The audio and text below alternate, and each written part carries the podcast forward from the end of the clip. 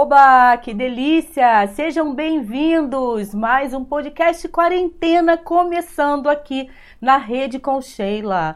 Para quem não me conhece, eu sou Sheila Santiago, produtora de conteúdo, jornalista, divulgadora cultural por opção, e a gente tem esse canal aqui há algum tempo mais dois anos praticamente fazendo na rede com Sheila. E o podcast Quarentena, ó, começou em março. Quarentena, né? A gente resolveu aí durante a pandemia que não dava mais para receber as pessoas na rede, que tem aqui no meu quarto, para ficar conversando com a gente e tal. Tivemos que pensar nesse novo formato e aqui estamos. Eu aqui desse ladinho, o meu filho LED aqui atrás das câmeras, ajudando nesse processo, porque não é fácil chegar a esse ponto, a começar a fazer. Mas enfim, estou super feliz de estar aqui. É uma, uma gratidão imensa, né, de poder convidar determinadas pessoas, elas aceitarem, é, se doarem um pouquinho desse tempo tão louco que nós estamos vivendo. Inclusive, eu hoje, quando fui colocar a, essa camiseta amarela, lembrei que a gente está no setembro amarelo, né? E aí a gente tem algumas coisas assim para refletir. É, em contato, inclusive, com alguns psicólogos, da forma como a gente conduz essa campanha. Porque hum, não é também só falar do suicídio e colocar o tempo inteiro na mídia. É o entendimento que eu estou fazendo nesse momento. Não é só colocar na mídia essa campanha e citando casos, né? Eu refleti hoje, até porque hoje foi dia de terapia. Então, assim, veio muito essa reflexão da gente falar do setembro amarelo. Então, assim, a minha proposta é o jeito como eu estou querendo encarar esse mês de setembro, embora hoje já seja dia 17 né, de setembro, metade do mês já passou, mas a gente pensar no amarelo com o girassol, que é a luz, coisas positivas, bacanas, não ignorando que suicídio é uma coisa né, real, que faz parte da nossa vida, do dia a dia, as coisas acontecem mesmo, mas que forma a gente pode, é, igual girassol mesmo, né, plantar coisa boa, fazer a coisa fluir, ter esse respeito com quem de repente apresenta um quadro aí é, de depressão, enfim, não levar isso sem respeito. Eu acho que é mais ou menos por aí. Eu não sou psicóloga, não tenho nenhuma formação nessa área, mas a gente, como ser humano que está o tempo inteiro nas redes e se comunicando, eu acho que vale a pena a gente refletir um pouquinho. Chega de falatório, porque hoje eu tenho um casal super simpático aqui para bater esse papo com a gente, né? Na Rede com Sheila hoje recebe, então, a Marjorie Botelho e o Cláudio Paulino. Sejam bem-vindos aqui ao podcast Quarentena, queridos. Ô, oh, coisa boa! Oi. Olá, boa noite, querida. Muito que bom. bom estar aqui com você, ah, poder eu... compartilhar com o teu público, né? toda a nossa vivência aí. É. Espero que a gente possa colaborar. É, gratidão pelo convite. A gente já acompanhava você um pouquinho pelas redes, então poder participar desse diálogo aqui para a gente também é, é uma, uma, grande honra, tá? Parabéns por fazer parte dessa rede de comunicadores que vem mostrando que a grande mídia é essa, né? Não a, ah. aquela que normalmente é, né? É, é, eu penso né? dessa maneira. Nós. Exato. Gente, e é o seguinte, por que convidar né, o Cláudio e a Marjorie para cá? Porque eu acompanho esse casal já faz um tempo, também pelas redes sociais, embora já tenha conhecido pessoalmente, para minha felicidade, mas porque é um casal que não para. Eles simplesmente assim, Estão sempre na ativa, estão sempre focados em alguma coisa. Mas aí tem aquela história da vibe, né? Assim, não, a galera tá lá na área rural, né? Deve estar tá todo mundo meio que paz e amor. Ah, deve ser bicho grilo. Cara, se todo bicho grilo fosse igua iguais, né? Todos os bichos grilos fossem iguais a eles, tudo bem de ser bicho grilo, nenhum problema. Porque eles são coordenadores, eles tomam conta de um sobrado cultural. Aí, quando você fala sobrado cultural, você já pensa em mil e uma atividades. Mas não é um sobrado cultural qualquer. é um sobrado cultural rural que está numa área que eu chamo de privilegiada, né? Tem gente que gosta dos centros urbanos, eu gosto da área rural. Então, assim, eu fiquei curiosíssima de saber essa história desse sobrado, como é que vocês dão conta. E aí eu vou ler rapidinho, só um pouquinho assim do currículo aí desse casal, porque embora seja um casal, cada um tem aí as suas, além, né, de serem coordenadores desse sobrado, ó, o Cláudio Paulino, ele também é fotógrafo, professor de artes visuais e atualmente integra a equipe da Escola Estadual de São Pedro da Serra, que é um distrito de Nova Friburgo, só que eles estão em Bom Jardim, que é um município vizinho, e aí eles vão falar para a gente sobre isso. E a Marjorie é também psicóloga, olha que beleza, então sobre o Setembro, Setembro Amarelo, eu vou até poder tirar essa dúvida aí, o que, que ela acha da, das campanhas. Ela é homeopata e mestre em educação. Então, assim, hoje vai ser uma delícia esse papo. Já senti que vai dar o que falar. Quem tá chegando então aqui, ó, no podcast Quarentena na Rede com Sheila, aproveita, já se inscreve no canal, toca o sininho para ser notificado quando tem vídeo novo. Você pode participar pelo chat de repente aí tá ao vivo ou deixar comentários. E aí durante aqui o vídeo a gente vai conversando um pouquinho, vendo quem é que tá aqui participando com a gente e a gente agradece a presença de todos. Falei pra caramba, mas é porque eu tinha que falar para vocês como eu assim acompanho o trabalho de vocês, que eu acho muito bacana, cara, porque a gente não tem tempo de falar isso no dia a dia, né? Como é que foi? Como é que é esse trabalho então, Cláudio e Marjorie? Como é que nasceu esse sobrado? Então, o sobrado cultural rural, né, a gente ele, ele nasce, ele nasce aqui em Santo Antônio em 2009, logo no ano em que a gente faz a transição da cidade, né, para o campo, porque nós já tínhamos um projeto, sabe, de vida, de família, migrar da cidade para o campo, né? A gente sempre foi em busca, a gente é muito ligado a, a as temáticas da terra, agricultura familiar. Né? Então, antes da gente até vir para cá e fundar o Instituto o Sobrado Cultural Rural, nós já tínhamos um equipamento cultural lá na cidade do Rio, né? A gente, o nome dele era Sobrado Cultural. Então, quando nós viemos para cá para Santo Antônio, a gente agregou o nome Sobrado Cultural, agregou o rural, né? Entendendo que a gente viveria como um equipamento né, de cultura uma outra, né, uma outra realidade, né, uma realidade bem distinta daquela, daquela que a gente vinha tendo na cidade do Rio de Janeiro. Agora, aqui nessa região, nós já, já conhecemos a região desde 92, 93, porque nós éramos estudantes, né? E eu tive o prazer de, de conhecer o professor Jorge Miguel, que Sim. é um historiador ali mais ele era uma pessoa muito na faculdade e ele já estava em São Pedro da Serra, Lumiar, vinha para essa região, né? Então, o a universidade era vir para cá. Olha só que beleza, né? Então, vinha para cá e a gente conheceu, então a gente sempre veio, né, buscando esse contato maior com essa região há muito tempo, mas a gente só consegue fazer isso é, já em 2008, final de 2008, a gente vem para cá, né? A gente já é, como é, já tinha como ponto de cultura, né? A gente já era reconhecido na cidade do Rio de Janeiro. Nós já éramos um, uma organização de cultura reconhecida, sabe? Já tínhamos 10, 12 anos de trajetória. Né? Então, quando a gente chega aqui, antes da gente vir aqui né, como organização, a gente já frequentava essa região, como o Claudio falou, né, como, como família, como casal. A gente alugou uma casa em Boa Esperança, né? a gente chegou lá por Boa Esperança.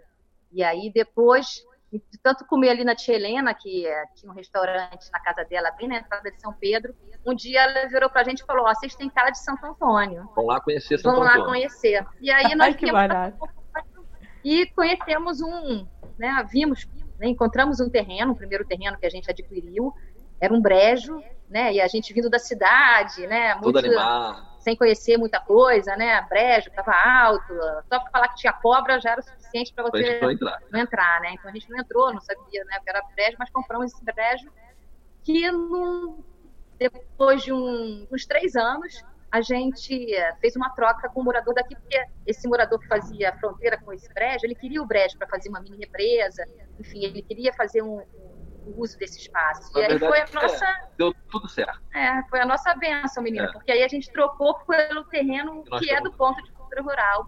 É um terreno e... que tem uma topografia maravilhosa, né, que permite que a gente possa fazer vários espaços, sabe? Então a gente é, chegou, chegou em Santo Antônio assim, primeiro por Boa Esperança, né, tia Helena em São Pedro que nos deu né, a dica, e quando a gente chegou em Santo Antônio, a gente está aqui desde 2000, a gente adquire aqui em 2001, né, o Brejo troca em 2013 pelo terreno aqui do 2003. Ponto, 2003, pelo terreno do Ponto, e a gente faz a nossa primeira edificação em 2005, em 2008 a gente está se mudando para cá, com filhos, com bicho, papagaio, sogra. E, e com e aí, muita coisa para fazer.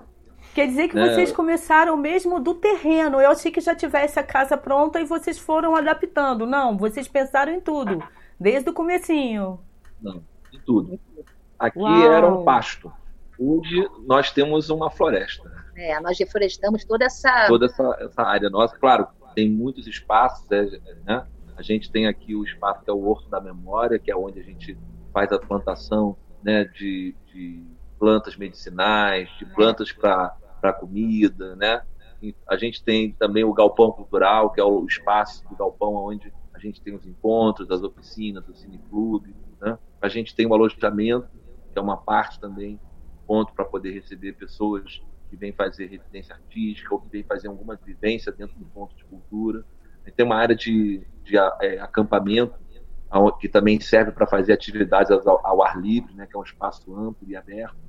Né? A gente tem um espaço que a gente chama é, Sala Paulo Freire, porque é a junção de duas árvores que abriu um espaço maravilhoso para a gente poder estar tá todo mundo se reunindo para poder conversar, para poder trocar ideias, né? Enfim, o espaço que a gente foi, é, ele foi construído organicamente, de acordo com que a gente foi é, conhecendo e abrindo espaço, ele foi se apresentando para a gente. Hoje a gente tem aqui um galinheiro também, onde as galinhas vivem soltas, né, pelo sítio todo né? E isso é uma concepção também que a gente tem, né? De, de trato também com os animais. É. Enfim, é uma, é uma vida de muito trabalho, né? A gente tem uma dedicação grande, né? É, a gente tem um trabalho voltado para as áreas de educação e cultura. É, assim, é legal falar, pontuar, né, que uh, essa construção toda, né, nosso equipamento é um equipamento né, interessante, relativamente grande em termos de, de, das estruturas que tem aqui, né, mas nós contamos com a participação e com a colaboração de muita, muita, muita gente, sabe? Toda né? Então, toda a transformação pela qual esse terreno passou, tanto na sua área externa quanto na constru nas construções, contou, sobretudo, com muita ajuda. A parceria, né, de uma família que para a gente, né, é homenageada aqui, né? A gente homenageia essa família no nosso galpão, é o galpão de arte Mafor, que é a família Mafor, né? Então, nós conseguimos reconhecer o mestre né, popular dessa família, né, o Tuninho Mafor, o Ministério da Cultura o reconheceu como mestre criou ao lado de Lia de Tamaracá, né, de, da mestre Fatinha, do João do Pinheiral, ao lado de vários mestres e mestras, né, então, e, a, e, e, o Zaga, que é o irmão dele, ele nos ajudou a construir, né, quase, na com exceção dessa, dessa unidade que a gente está aqui, dessa casa, nos ajudou a construir toda, todo o restante daqui, sabe? Né? Numa forma, numa parceria, é, estabelecendo valores que nos, permit, que nos foi permitido pagar durante muitos anos, sabe? Então também a gente teve aqui é, né, famílias que nos acolheram, a família Amaral também, né, que, é, que, é, uma família que a gente homenageia. Foi a primeira, o primeiro equipamento que a gente montou aqui na, na, no Ponto de Cultura Rural foi a Biblioteca Conceição Filipe Amaral. Né? Então foi a nossa primeira homenagem, né? Então também simbolicamente homenagear uma mulher, uma mulher do campo. É porque o nosso trabalho ele é muito, ele, ele, ele, ele, ele tenta dialogar muito com as dimensões da cultura, né? Com a dimensão cidadã da cultura, com a dimensão econômica, com, né, com, com, com essa riqueza, né? Que é, que a gente tem vivenciado ao longo né, da nossa, não só aqui no campo, mas também na cidade, né? Agora, tem, é, Mar... É, Marjorie e Cláudio, né? Aí qualquer um pode responder, os dois juntos. Mas o fato de vocês é, terem. A gente fala casada, Sheila. Isso. Então, o fato de vocês terem vindo do Rio, né? E lidar com essa questão da educação na área rural, rolou uma certa dificuldade, assim, por conta de ter que começar um trabalho, né? Porque vocês chegaram aí meio que é, montando tudo, literalmente. Que a é. realidade lá do Rio, mesmo já sendo um sobrado cultural, não lidava com essa questão da educação na área rural, que é um outro contexto. É, a gente sempre trabalhou na discussão da educação patrimonial, né? A questão, o nosso ponto de cultura ele sempre foi memória visual, né?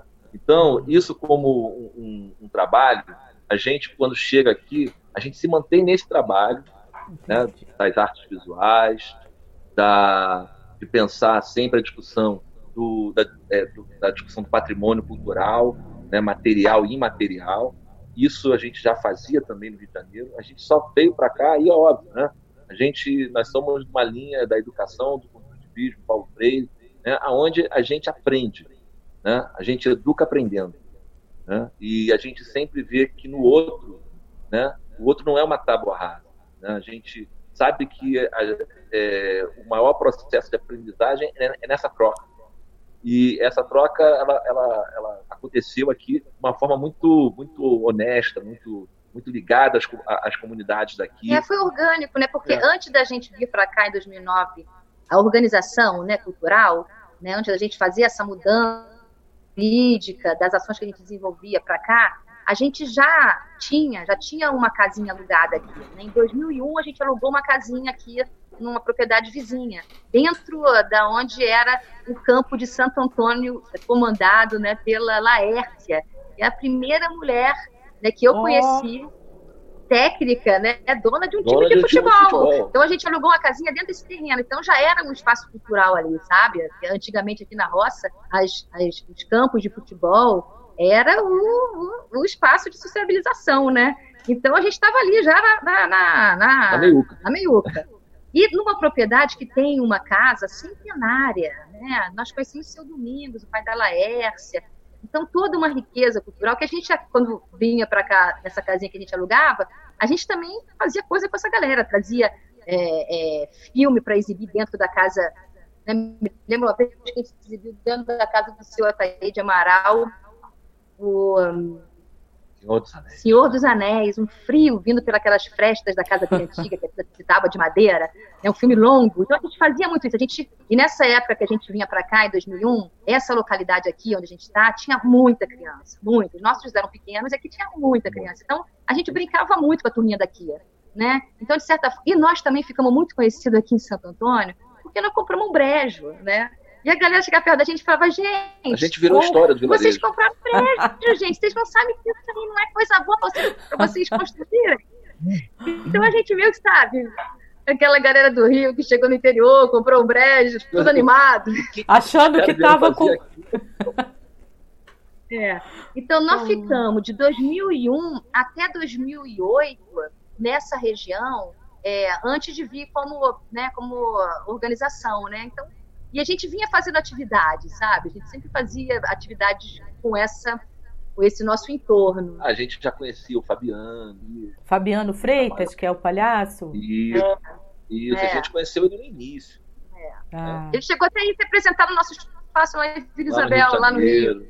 Então foi assim, isso que o Claudio falou que é super importante, né? A gente já tinha como organização, como pessoa jurídica, um diálogo muito forte, né, com escolas, né? O Cláudio é professor, vem da escola né, de, é professor de escola pública. Então, também, né, a gente já tinha como organização muita. Boa parte dos nossos trabalhos lá na cidade também aconteciam muito em parceria com as escolas. Ou elas iam para o nosso espaço, ou a gente ia para a escola também. E a gente também entende que a, a, cultura dialoga com a educação, né? Esse diálogo entre com cultura certeza. e educação é fundamental, né? Então, e a gente respeita muito né, o lugar da escola nos territórios que ela está, né? Então foi natural, né? foi diferente, porque quando a gente chegou aqui em Santo Antônio, lógico, né? Você está numa cidade, imagina, nós estamos hoje na cidade de Bom Jardim, tem 27 mil habitantes. Né? Quando você pensa quantos habitantes tinha lá na região que a gente falava, Grande Tijuca. É mais do que a população de Nova Friburgo. Inteira. É, então é outra dimensão, outra realidade, né? A gente né, é, viveu outra história, vive outra história aqui né, no interior, né? Mas foi, né, eu considero que foi natural. Eu, né, esse eu diálogo. Já, a gente eu, da terra, terra. Né? Foi a primeira escola, né? É. Como é? Não entendi. Falhou um pouquinho, não entendi. A primeira escola que a gente trabalha quando a gente chega aqui é a escola de São Pedro. É, a Municipal, a de, São Pedro da Serra. É, a primeira. Que é essa? Ah, não, você agora você agora está atuando na escola estadual? do estado. Do estado. É, agora está estadual. Né? É, eu estive aí no espaço de vocês uma única vez, não lembro quando, mas eu achei assim lindo, incrível, dá vontade de mudar para ir. e de vez em quando eu sei que vocês também recebem as pessoas, não só durante cursos, mas não tem uma onda dessa? De hospedar as pessoas que precisam fazer algum tipo. Tem, tem. A gente, a gente tem aqui de residência. É, a gente aqui tem uma ação que é voltada para propiciar a vivência num equipamento né, educativo de cultura no campo. Né? Então, a gente uhum. recebe muitos artistas que estão desenvolvendo seus projetos e que é, né, vem a possibilidade de realizar suas ações, seus estudos, suas pesquisas aqui né, nessa vivência conosco. Tem alguns que vêm para cá para participar de atividades com a gente. Né? E aí a gente abre um edital de seleção e compartilha qual o projeto que a gente estaria desenvolvendo e esse profissional, esse artista vem para cá. Mas a gente também tem vários modelos, sabe, na verdade, para chegar aqui, né? Acho que o mais importante é querer estar numa comunidade rural e querer estar num equipamento de cultura na roça, porque, de fato, né, a nossa sociedade ela é muito formada numa perspectiva urbana, né? Como se a gente só pudesse ser feliz se a gente fosse para a cidade, né? Então, a nossa formação ela também traduz, né, esse uh, esse ideário, né, de, de qualidade de vida, né? Então, a gente acaba vivendo experiências aqui muito interessantes, sabe? Como um, um campus, né? Para que as pessoas de diferentes áreas possam viver né, essa realidade de um território rural, né? Legal. Lá Se no você está ouvindo a gente, quiser vir aqui, né, Sheila? O quem está ouvindo a gente, quem está aqui hoje no podcast, quiser vir conhecer a gente, é só entrar em contato que a gente vai arrumar algum arranjo, né? Enfim. Exato. Então é o seguinte, aqui ó, na descrição do vídeo, aqui embaixo na descrição do vídeo tem o link para o sobrado cultural rural, tá? Tem o link aqui que consegue falar com eles. Embora eles não sejam tão tecnológicos, mas de vez em quando eles passam lá, porque eu, eu, eles imagina conseguir dar conta de um sítio e mais não sei o que e aí vem a tal pergunta, Marjorie. Vocês também são engajados aí politicamente, né? Estão na área rural, mas não estão desconectados. Vocês estão ligados no que acontece no país, né? Não teria outro jeito, né? É, para quem assim, para quem hoje trabalha com educação, trabalha com cultura e está no meio rural, tem que tem que participar, né? Senão nós somos muito invisibilizados as políticas públicas, geralmente, elas chegam nas, nos grandes centros. E quando vem para o interior, né, isso se reflete também nesses municípios. Por exemplo, todo o equipamento cultural de Nova Friburgo está no centro de Nova Friburgo. Né, atendendo, ah, tudo bem, atende a todo mundo porque está no centro, sim, mas não atende todo mundo, a gente sabe. Nem todo mundo sim. consegue chegar ao centro. Chegar ao centro é caro. Então, na verdade, as políticas públicas que são desenvolvidas, que nós defendemos, são aquelas de base comunitária são aquelas que são desenvolvidas nas comunidades, dentro, junto com a associação de moradores, junto com, às vezes, com o sindicato, porque são esses que estão ligados com a escola, né? É, porque é descentralizar, né? Justamente. E hoje está, está participando né, dessas discussões, eu acho que é o papel de todo cidadão. É. Todo cidadão, ele é um ser político, ele é sempre convocado em, quatro, em dois em dois anos, às vezes para votar para prefeito e para presidente. Então, nós temos que ter uma, uma, uma, posi uma posição, um engajamento mínimo enquanto cidadão, para que a gente possa ter cada vez mais é, ampliação das, das políticas públicas, principalmente para as áreas rurais, que são muito carentes, nós sabemos, né? Nós não podemos viver romanticamente quando a gente olha para o meio rural, é um local lindo, maravilhoso, pacato. Não é, é, é, aqui tem trabalho.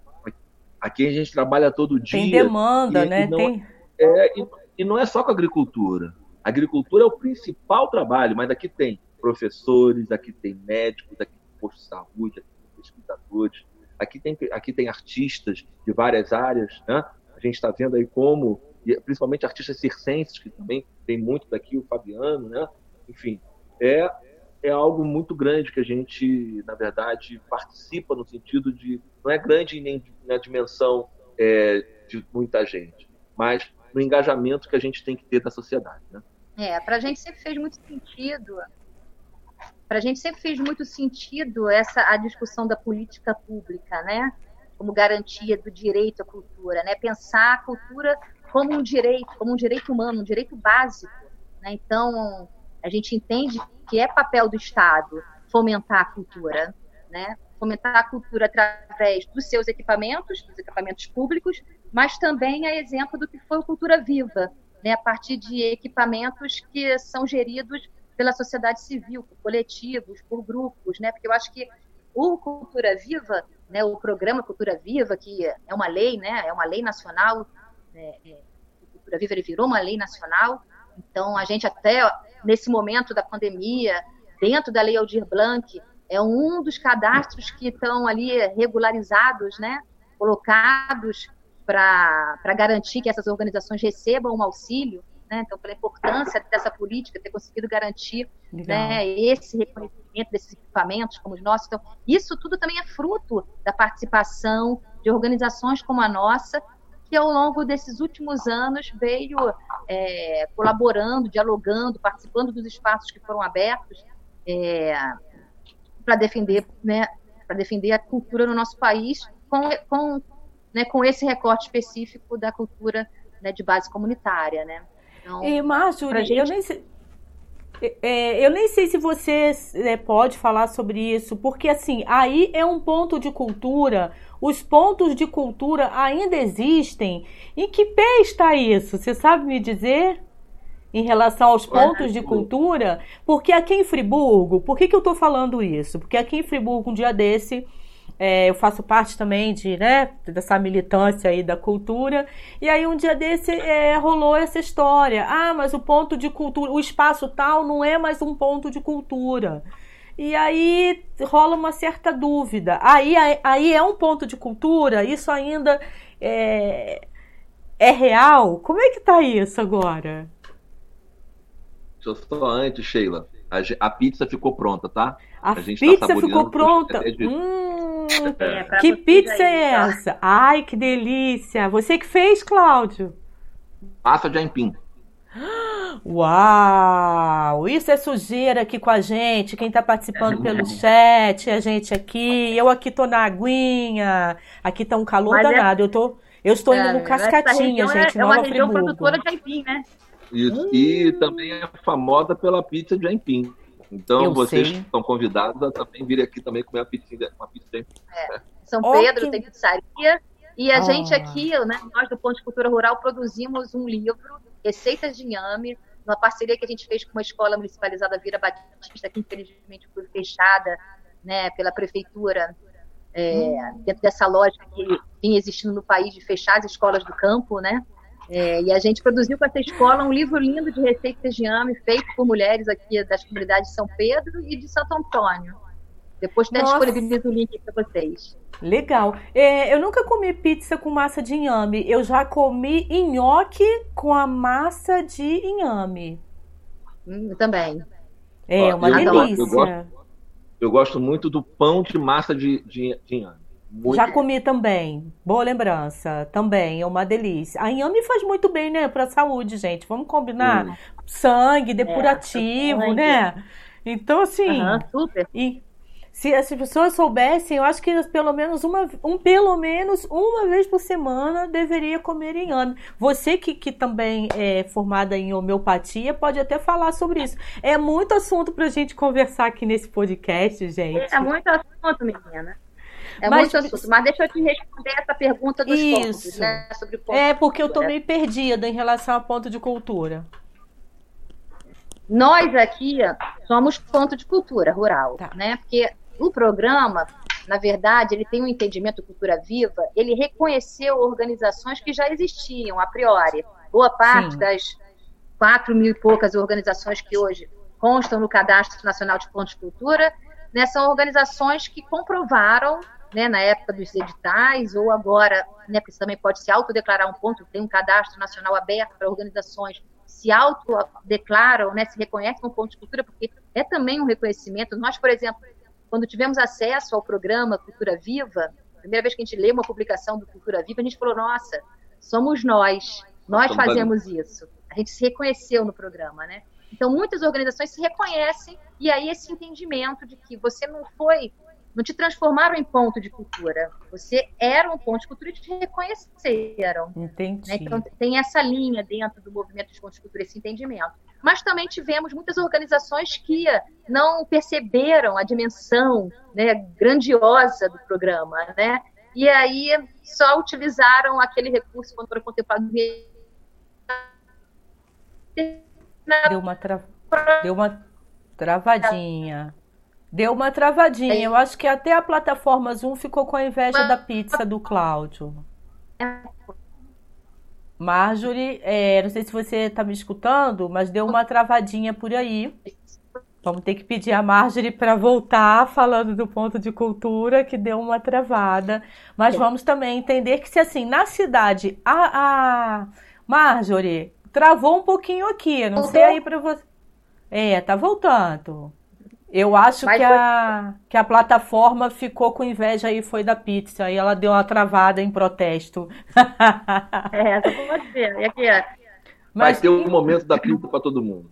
É. Mas então, vou repetir para dos pontos de cultura, né? Porque há um entendimento, o programa Cultura Viva, há um entendimento por boa parte, né, de quem foi reconhecido como ponto, de que nós já éramos o ponto de cultura antes. O uhum. governo veio e nos reconheceu. Então, todas as organizações que, como nós, é, se sentem é, é, identificados nessa política, né, vivem essa experiência de uma forma. Então, por exemplo, para nós, independente de ter o digital oriundo do programa Cultura Viva, nós somos ponto de cultura rural, e nós já éramos antes. Mas tem Entendi. organizações que não, que não, que não não entenderam né, essa grandiosidade do Cultura Viva, né? E só utilizaram recursos para aquele projeto, mas não não se ah. não, não incorporaram essa dimensão, né, do que é ser um ponto de cultura, né, do que é ser um ponto de cultura rural. Né? Entendi. Então, hoje nós temos muitas organizações que estão acontecendo, que são pontos de cultura, tanto da cidade quanto do campo, que estão com as suas atividades, lógico, né, dentro do momento da pandemia, estão cumprindo uhum. atividades voltadas para ações emergenciais, estão realizando atividades né, de oficina virtualmente, rodas de conversa, né? Então você tem uma série de organizações que estão fazendo atividades importantes, né? Porque essa é até uma discussão que a gente levou para dentro de um festival da FRJ, na, na comemoração dos 100 anos da, da, da, da faculdade. Sim. Nós organizamos pela Comissão Nacional de Pontos Cultura, que nós integramos a Comissão Nacional de Pontos Cultura, que é uma instância de participação da política do Cultura Viva. E aí nós conseguimos mapear né, várias organizações no país que estão desenvolvendo ações emergenciais nesse momento, que são pontos de cultura, e, e levamos uma parte dessas organizações para expor, para compartilhar né, a, sua, né, a sua ação que está fazendo. É uma riqueza, menina, porque, na verdade, a gente tem pouco, poucos canais que expõem né, o que essas organizações como as nossas fazem pelo país, porque é uma riqueza, é muita gente, é muita, é muita, é muita gente fazendo coisa. Né? Então, não sei é, se eu respondi a tua pergunta. Não, é, eu acho que ficou, hoje, por... eu, acho, eu acho que ficou, hum, ficou mais hum. claro, sim, que é em relação a isso. Ou seja, quem, quem já era reconhecido como ponto de cultura, né, reconhecia o seu trabalho muito bem. Aqueles que quiseram só é, entrar naquele momento, ser reconhecido como ponto de cultura naquele momento, em que tinha edital e verba para isso e tal. Por isso essa dúvida que de repente eles não estão mais fazendo nada, também não estão. E tem alguma coisa ligada ao próprio poder público também, né? Teve uns pontos de cultura foram atrelados a. Eles existiam, mas eles eram de responsabilidade do poder público. E aí também isso foi, sei lá, de água abaixo, não tem mais. É, isso Ai, foi no início doido. do programa. Foi. Isso foi no início do programa e isso acabou sendo considerado um certo desvio do propósito, né? Eu acho que uhum. foram muitos poucos convênios que aconteceram do governo federal reconhecendo, fazendo esse arranjo que foi feito com o Friburgo, né? Muito pouco. Porque logo uhum. depois se entendeu que esse não era um bom arranjo. O melhor era o que veio logo depois, a descentralização do recurso e aí fazer com que estados e prefeituras pudessem né, abrir editais né, é, nas suas cidades e nos seus, né, nos seus estados. Esse processo de descentralização foi importante, mas ele é outro arranjo. Né? Outro Esse arranjo. que aconteceu em Friburgo, realmente o movimento refletiu com o governo, porque isso foi bom nesse governo, que a gente pôde diferenciar e construir, né, porque muitos de nós construíram, colaboraram na construção dessa política pública, né? Pensaram junto, participaram dos espaços que tinham é, de diálogo que o governo, né? O governo garantia. Foi um, um momento muito rico para organiza as organizações que, que vivenciaram, sabe? Que tinham os encontros, as teias nacionais, onde iam representantes de todo o país se encontrar para ir debater política de cultura, né? Foi muito Foi. rico, Sheila. Agora você falou é, lembra que teve um ano que a gente se encontrou em Natal, que eu fui representando o ponto de cultura de Kissamã? Teve uma vez, lembrei disso agora. Nossa, mas isso faz tempo. Foi 2014. Não, pra gente tem é mais tempo. Não foi, não? Não, teia de Natal. Teia de, de Natal, Natal, foi. É do Jaguará, né? Jaguará. Nem sei se o Jaguará tá aqui, mas é aquela que gente, É verdade, chegou, gente. Chegou. É... Jaguará, um bichinho, um bichinho, ele sabe vadiar. Gente, Essa 2014. É, mas nem teve tanto tempo. Eu achei que tinha mais tempo. Olha só, esse tempo tá, tá muito doido, né? Agora me diz uma coisa, gente. 2014. O que vocês, né? A gente está vivendo esse período aí de pandemia e tal. O que vocês tinham planejado para esse ano? Como é que estava assim, em termos de atividades que vocês tiveram que dar uma guardadinha? A gente eh, teve que guardar um curso que estava acontecendo aqui, que era um curso de homeopat, homeopatas populares, né? um ciclo que ia acontecer todo mês. Tinha, a gente tinha um convidado, a gente chegou a receber o seu Damasco, que é homeopata popular, que foi assim uma grande riqueza, sabe? E, uh, e aí essas atividades a gente teve que né, adiar, suspender e adiar, na verdade, agora só para o ano que vem. Né? As atividades também com as escolas, que a gente mantém um programa educativo, tanto com as escolas públicas como quanto com universidades, né? A gente aqui, né, o, o Ponto de Cultura Rural, nós estamos numa fronteira, né? Nós estamos em Bom Jardim, fronteira com Friburgo e fronteira com Trajano de Moraes. Então, as nossas ah. ações, os nossos diálogos com as escolas, elas são dessa região. Então, essas atividades que as escolas municipais nos visitam, ou, ou atividade com as escolas estaduais, a gente também suspendeu, né? No momento da pandemia, esse era a atitude correta a ser feita, né?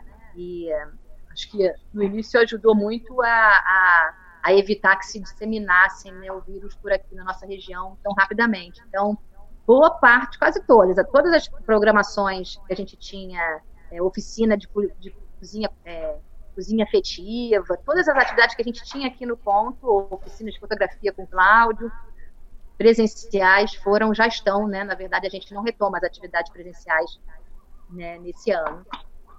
Os roteiros Ai. de visitação, as atividades, as famílias que a gente faz, né? Porque aqui também a gente tem é, nossas ações aqui elas vão por algumas linhas, né? Tem uma frente de oficina de educação patrimonial através das artes visuais, oficinas de Mineiro Pau, tem uma linha mais voltada para esses roteiros, a gente faz percursos pela comunidade, visitando mestres, mestras, propriedades antigas, famílias de agricultores.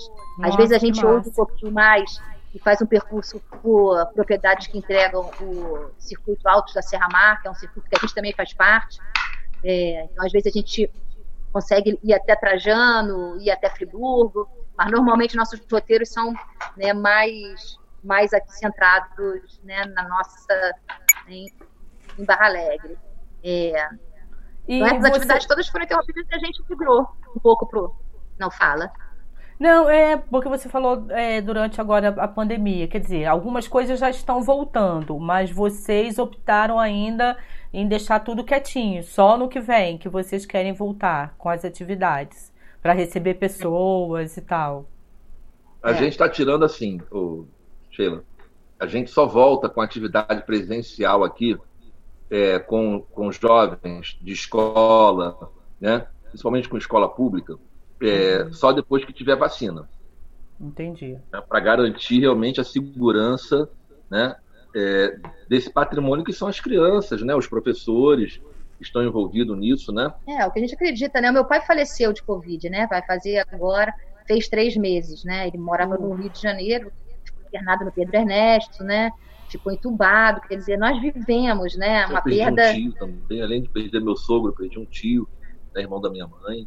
É, então, para a gente, para ir de acordo com, a, com, os nossos princípios, né, pelo que a gente acredita, né, e a gente a gente pactuou, né, nesse momento a gente só reabre e a gente está migrando, está realizando algumas atividades no ambiente virtual, né, que também está sendo ah. um grande aprendizado para a gente e, uh, e também uma possibilidade de fazer ecoar, né, furando algumas bolhas, né, falando com outros, né, com ator, com pessoas que normalmente no nosso cotidiano a gente não estava estabelecendo contato. Então, tem sido uma oportunidade, assim, né? O Cláudio tem feito, participado de muitos festivais, né, com oficinas de fotografia. Hum, é, que barato, que legal. Participou do Connect, no Connect, Art, né? Com Alfabetizando Olhar. Foi, é verdade. Parece até que ó, já tem um tempão, mas foi em julho, se eu não me engano, o Connect Art, né? E também e na prefeitura de Petrópolis também. É, participou do, também desse, desse último festival que teve agora. E no estado. É, e também no estado. Então, todas ele tem sempre priorizado conteúdos diferentes, mas sempre trabalhando com fotografia, com fotografia né? E eu mas... tenho participado ministrando oficinas de estandarte, de bandeira, de folia de reis, né, me inspirado nas folias, para poder também uma forma de disseminar a importância né, de se preservar né, essa, essa importante manifestação na nossa região. Então, também tenho feito né, algumas oficinas ensinando a fazer as bandeiras, que é né, essa coisa mágica. A gente até está num ambiente de exposição. Aqui Isso que eu ia falar, o que, que tem aí atrás? São estandartes? São? É, então, para quem está pelo Spotify, cara, dá uma corridinha no YouTube para poder acompanhar essa belezura que a gente está vendo, cara. São estandartes. Se vocês puderem falar um pouquinho como eles são feitos, aí pelo menos posiciona quem está pelo Spotify. Esse aqui, esse aqui não é meu, não. Esse aqui é da Dani, da Dani Malzinho. Né, a gente, a Dani Malzinho era uma parceira muito valiosa, assim, muito importante para nós aqui no Ponto Cultural ela produziu toda a nossa indumentária do nosso grupo de Mineiro Pau, né? O, carca, o boi, a vaquinha, enfim, né? As nossas bandeiras. Essa aqui é uma bandeira que a gente fez, aqui a gente até adquiriu com a Zelma, que é outra parceira da EcoArt, uma bandeira muito importante. Essas aqui são bandeiras da Dani, mas que ela adquiriu com uma outra, uma outra artesã lá de arroz, lá de Minas, e ali eu não sei se consegue chegar, se consegue ver tem uma ali com o Santo Antônio. Tem, dá, é... dá para ver que tem o estandarte com o Santo Antônio. É. Bandeiras e estandarte, tem, eu tô falando, tem diferença de bandeira para estandarte? Você pode explicar isso? Não, tem não? gente que acredita, tem, tem, tem pesquisadores que fazem essa, essa distinção entre bandeiras e estandartes, né? Ah. Eu não faço não. E aqui vou mostrar para você, para vocês, na verdade. Ah, então, essa aqui tá... foi outra bandeira, essa aqui foi outra bandeira que eu fiz, uma tá oficina. tá... Já Ela é tá São mostrando, Pedro. mostrando uma bandeira com São Pedro, tem fitas coloridas. É um é. trabalho muito lindo. Quem estiver pelo Spotify, cara, corre na Rede Conchilha no YouTube. E aqui, aproveitando que eu mudei a câmera, aqui já é o espaço do nosso museu. A gente tem um, um espaço com objetos que foram doados por moradores e com uma exposição também, sempre que valoriza né, a, cultura alimentar, agricultura. Tem né, uma placa escrito assim, deixa eu ler o que está escrito na placa. Ah, tá. Tratar bem a agricultura familiar é tratar bem do seu alimento. É, aí, aí, aqui, aí aqui tem moradores de São Pedro, de Santo Antônio, né, Rosângela, Dona Socorrinho, Gra... São fotos. Tem como é o nome desse negócio? É, eu esqueci agora. Esse grande que é para fazer é fole que fala não? Isso é para. Esse aqui é, é do Quinquinha, que é, ah. também foi importante apicultor aqui de Santo Antônio. Aqui, ó, vários ninhos. A gente faz uma coleção de ninhos. Tem coleção. Ninho de... Aqui do sítio, né? É. Coleção de ninhos, gente. Ninhos, ninhos mesmo. Ninhos, que é ninho de passarinho. que barato, é. muito legal. Vou aproveitar que eu levantei e vou mostrar tá. para vocês um outro espaço que tem nessa casa aqui, que a gente fala que é a casa principal, que é a casa que né? tem nessa né, tanto o ecomuseu quanto a biblioteca de artes visuais. São duas estruturas que estão aqui. Aqui já é o acervo. Nós Com estamos a única biblioteca com... de artes visuais Uau! E várias, várias câmeras fotográficas antigas. Quem gosta de fotografia, ó, vale a pena ir lá conversar com o Cláudio Paulino. Vale. Várias câmeras. O Cláudio Muitos. acabou de fazer uma oficina dando uh, seis dicas de como fotografar melhor é, nesse edital do Cultura nas Redes do Estado. É só ah. clicar lá na nossa página do Ponto de Cultura que vai ter acesso. E aqui são as Legal. bandeiras da, da articulação de agroecologia, porque o nosso trabalho é muito, é muito esse diálogo também, né? Entre as artes, a nossa linguagem artística, que é as artes visuais, né? Falando dentro do universo das artes, a nossa arte, a nossa linguagem é a linguagem das artes visuais, né? Mas a gente dialoga muito com a educação patrimonial, sobretudo na valorização da cultura presente nos territórios rurais, né? Como é que tá aí? Como é que é essa região, né, em relação às folias de reis? Como é que tá isso aí?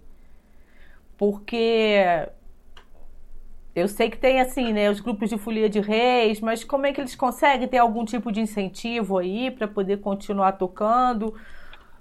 Agora o Claudio tinha que trocar para Marjorie poder comer, né?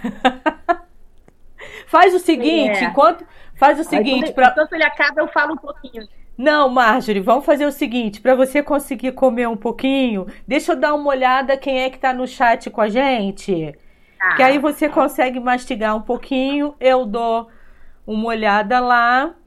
Senão também vai esfriar aí sua pizza aí. Não, não, não, a gente vai falando e comendo, chega, tá tranquilo. Não, deixa eu dar uma vai. olhadinha aqui. Deixa eu. É... Tá, vai lá, vai lá. Tô acessando aqui o chat, porque aí a gente, ó. Regene Brito. Que belezuras. Hum. Regene, conhece Regene? Nossa, muito, de longa tá. data. Nívia Regene sem... me conheceu, me ah. conheceu no Movimento Nacional de Meninos e Meninas de Rua que a gente, nas nossas trajetórias, eu e Cláudio, quando a gente se conheceu, eu vim do movimento né, social, desse, né, de ações voltadas para garantia de direitos para essa população né, que vivia nas ruas nessa década, na década de 90. Opa. E Cláudio vem do movimento né, estudantil, passe livre. Associação de professores, sindicatos de professores, CEP. Né? E Regênio conheceu o Piquinha. Ah, legal. Inspiração, que... ela. Quem está por aqui também é Nívia Semprini, casal maravilhoso, muito bom ver vocês por aqui. Grande pedida, a pizza, né? Ah, todo mundo gostou dessa pizza. De Janira Luz, que está sempre aqui com a gente também. Boa noite, querida Sheila. Boa noite, Cláudio Marjorie. A todos do podcast, abraços ternos.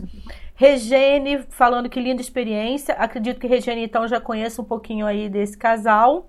É, mas eles têm sempre mais alguma coisa pra gente descobrir, gente, porque é muita história boa é. para contar. A Nívia, queria muito conhecer, deve ser lindo demais. Nívia Semprini, você ainda não conhece o Sobrado Cultural Rural? Ah, Nívia, tem que ir, cara. Quando Ela eu fui, não conhece. Vai lá no nosso Facebook. Mas olha, fica aqui também. Mas, Nós mas, ó, que vem vai passar rápido. Ah, fale. Fica aqui é o nosso agradecimento público à Nívia, que várias vezes, né, para a gente poder se manter, porque não é fácil manter um equipamento educativo na roça, de cultura, não é fácil, né, é fruto também de muita resistência, de muito compromisso com, com, com o território que a gente vive e trabalha. Né? Então, várias vezes a gente faz campanhas para doação de material pedagógico, material pra, de consumo para as atividades. Sim. Né? Então, a Nívia né, foi uma parceira, é, doou, doou várias coisas que a gente aqui eh, fez milhares né, de atividades, então também fiquei a gratidão que todos aqueles bonecos foram utilizados, viu, Nívia? Ó, oh, Nívia até tá falando assim: como chegar aí sem carro? Me ensina, quem sabe eu vou mudar para aí. Vou entrar em contato, meninos.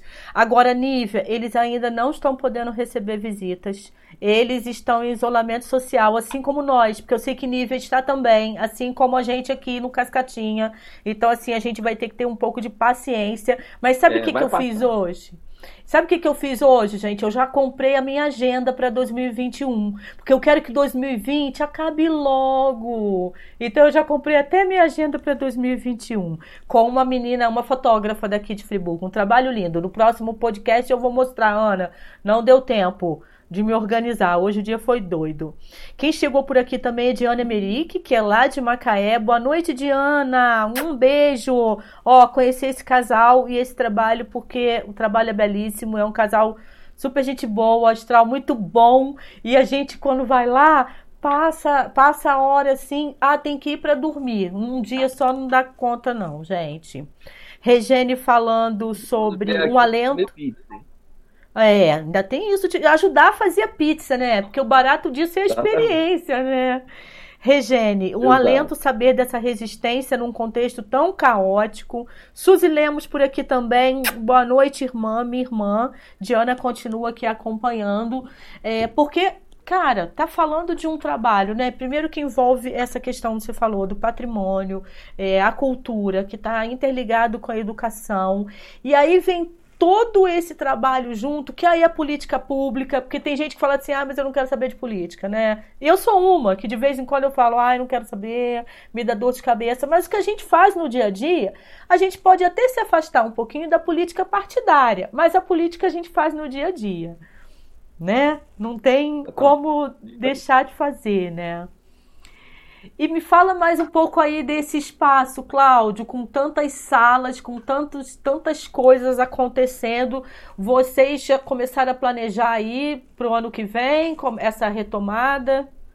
Então, falar um pouco do espaço, né?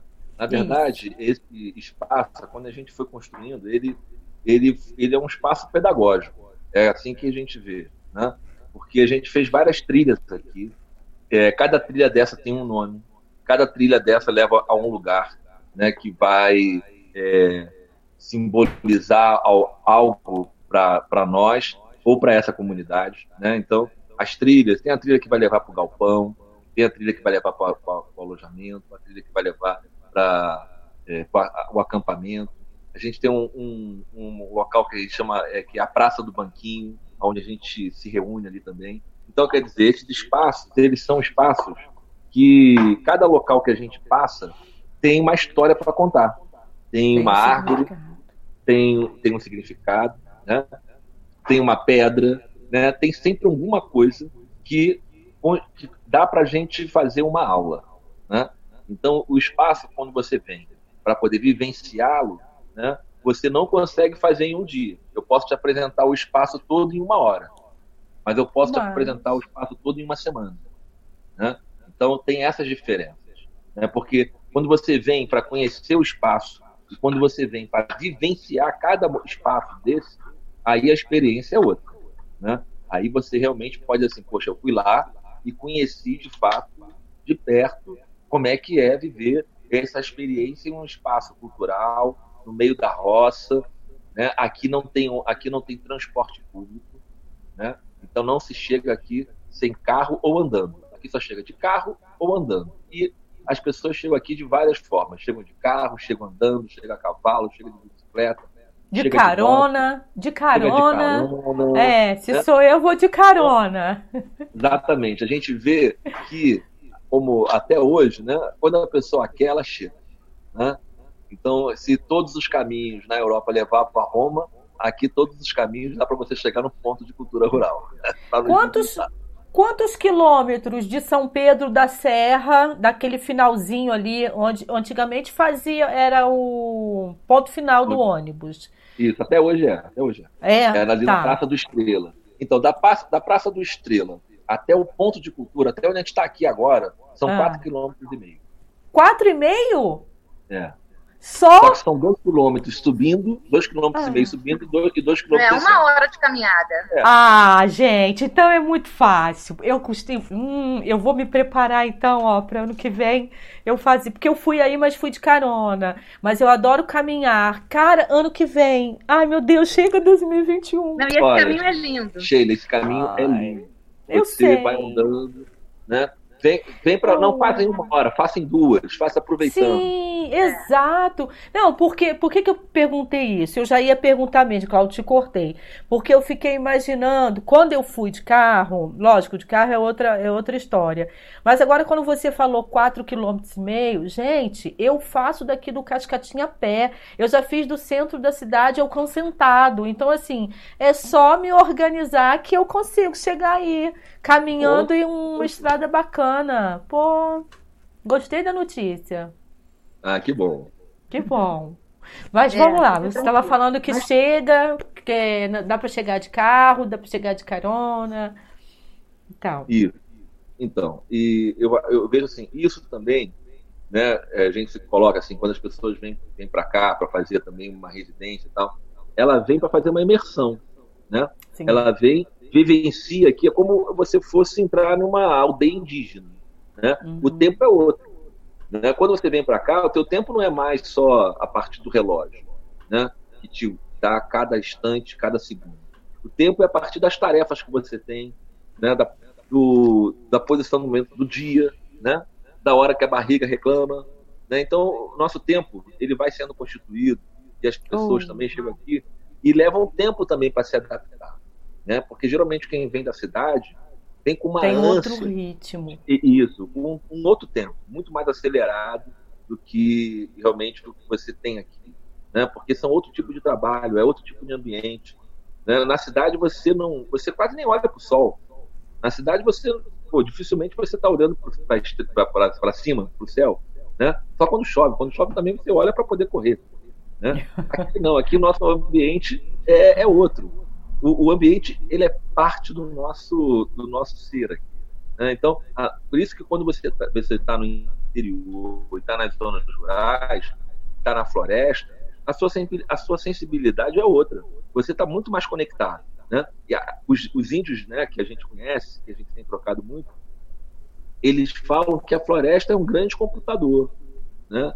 E que na floresta você tem lá também né, os chips de memória que são as árvores, que são as pedras, uhum. porque cada um desses dessas, dessas é, é, elementos da natureza conta histórias, tem memórias, né? tem histórias para essas pessoas. E, e, é, e é verdade, quando você está no meio rural, por isso que quando qualquer pessoa, quando chega da cidade e vem para o meio rural, fala: ah, poxa, eu acho que eu vou morar por aqui. Porque entra em conexão com a sua ancestralidade, entra em conexão com aquilo que deseja, ou com que aquilo que em algum momento na sua história, não só dele de vida, mas da sua família, vivenciou. Né? Porque todos nós viemos do campo. Né? O, o ser humano ele não, ele não surge na cidade, ele surge no campo, ele surge na caverna. Ele sai da caverna e vai primeiro dominar a agricultura, vai começar a dominar o campo para depois constituir a cidade. Então todos nós viemos do campo. Né? O que minha mãe, ela foi filha de agricultor. E se você for parar para pensar, cada família você vai encontrar alguém que teve lá no meio rural. Né? E, e isso faz o nosso resgate. E aí essa memória que nos interessa. Né? É isso que faz com que a nossa pesquisa ela não pare, porque sempre tem algo novo para ser trazido e para ser colocado de uma forma diferente para poder transformar esse elemento em um processo pedagógico, em material paradidático para ser servido nas escolas. Até porque os materiais didáticos que tem na escola pouco falam da nossa realidade rural. Né? Se você, às vezes, você vai, não vai numa escola do campo, aonde todo livro, todo conhecimento ainda é dado na, na perspectiva da cidade. E, às vezes, esse professor também, ele foi formado para isso.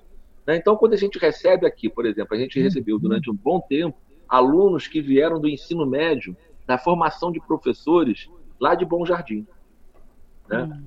E, e como foi positivo, porque a maioria dos, professor, dos professorandos que se formam no ensino médio Bom Jardim vão trabalhar nas escolas do campo e pouco tem contato sobre a vida do campo. Né? Então, esse e trabalho mesmo... que a gente faz né, tem esse sentido. E mesmo Bom Jardim, né, sendo uma cidade vizinha Nova Friburgo, como a Marcia falou, 27 mil habitantes, foi o que você falou? 27, Marjorie? Em média. Em média, né? Então, é, assim, mesmo. mesmo é, entre 20... mesmo É, vamos imaginar 30 mil que fosse, né? É uma cidade pequena e mesmo assim, olha que realidade louca, né? Tem professores que não conhecem ali o interior, a área rural. E quando, antes de você falar isso, eu estava pensando em relação às crianças. Como é, que, como é que era essa experiência das crianças chegarem e terem acesso a isso? Aí eu refleti, poxa, Sheila, não vou nem fazer essa pergunta, porque é, como vocês trabalham a região, então, essas crianças estão acostumadas. Aí você me respondeu com essa dos professores, que muitos nem, nem têm esse contato, né? E que como que você ensina sem você viver? Isso é mais isso é complicado, vocês que são educadores, né? É verdade. Mas também tem o seguinte. É, nós também vivemos um momento aqui em que todas as escolas do campo receberam aqueles ônibus do governo federal, né, que tem 4x4. Então, teve um momento que a, a gente atendia aqui no ponto de cultura rural, por mês, de 12 a 13 escolas, que vinham aqui Ei. mensalmente. Mensalmente. E a gente tinha que é, é, é, segurar, porque. Ou a gente ia na escola. É, a demanda era muito grande. Né? A demanda era muito grande. É né? porque chegou fomento para as organizações da sociedade civil, chegou recurso através do repasse né, para para a escola. Né? Via Ministério da Educação, né? Nós tínhamos vários projetos na época, da, né, é, é, na época do, do, do, do, governo de 2003 até 2013, 2014, né? Você tinha o Mais Escola, que era um programa... Mais Educação. É, Mais Educação, que era um programa do governo, da, do governo federal. Né? Você tinha o Mais Cultura, que era um outro programa do governo federal. Você tinha um programa de renda que era um, um, um renda direta para a escola, que era uma verba que vinha para poder estar acertando coisas da escola, né? ou resolvendo alguns problemas. Tinha renda, o, uma verba que vinha para a merenda, para reforçar a merenda. Então, tinham vários, e tinha o, o transporte público. Né? Esse transporte público que era só para as escolas, para pegar os jovens na escola. Ou era a Kombi, ou era o ônibus. Né? Então, isso movimentou, fez com que as escolas pudessem circular. E aí não era só no nosso ponto de cultura, era em outros pontos de cultura também, que foram. Ou em outras organizações. Ou em né? outras organizações que as escolas iam visitar porque tinha ônibus. Né? Hoje em dia a gente sabe que nem todas as escolas têm ônibus, né? que esses ônibus é, realmente reduziram. Então era, era fácil né? se comunicar. Era, era mais fácil. Era mais fácil. Era mais fácil, é verdade. É que quando você tem governos mais progressistas que investem em educação e cultura, né, você consegue eh, fazer arranjos e garantir equipamentos, né, como os nossos, por exemplo. Né? Quando você tem governos que não priorizam a educação, então você vai tendo essas, esses segmentos asfixiados. Né? Então, para a gente, né, a, o ônibus, por exemplo, ele foi né, uma grande garantia de direitos. Né? Por isso que, para nós que somos de territórios rurais, o debate em torno do transporte é muito importante, né? Porque estamos falando de comunidades é, que o ônibus passa de hora em hora, de três em três horas, que alguns lugares daquele, daquele território nem tem ônibus, né? Tem gente que, se, se, você for pensar na gente aqui, se a gente não tivesse transporte, a gente levaria uma hora de São Pedro ou uma hora da, do nosso vilarejo aqui de Santo Antônio para chegar aqui, né, no Ponto de Cultura. Então você tem muitas famílias que vivem nessa condição que não têm transporte. Nós né? não estamos sozinhos aqui, a gente mora aqui e tem várias pessoas que moram é, no nosso entorno. E pensar também o território rural do país, né? No país, né? Pensar territórios rurais no país, né? Que as realidades são distintas, diversas, né? E que são, acho que essa discussão que o Claudio traz é muito importante, ela é muito é, é, norteadora nossa aqui como, como equipamento cultural, que é a dimensão do direito à cultura, né? A fruição, a produção, ao acesso. Então, por exemplo, você falou da, da teia lá, a gente lembra da teia de 2014. Para nós foi um marco, né? Porque foi a oportunidade que a gente teve, foi o ano que a gente teve é, a oportunidade de levar para dentro da Assembleia do Fórum Nacional de Cultura, porque as teias tinham, era um momento que acontecia os fóruns nacionais, e nós levamos para dentro do fórum a aprovação, dentro da Comissão Nacional de Pontos de Cultura, de um grupo de trabalho que debatesse políticas de cultura territórios rurais. Né? Porque para abrir esses grupos, né, para você virar um, um grupo de, de, de trabalho na Comissão Nacional de Pontos de Cultura, você vai virar um grupo e ter uma representação. É. Então, isso tem que ser aprovado em assembleia, em né? assembleia de todos os membros. Então, né?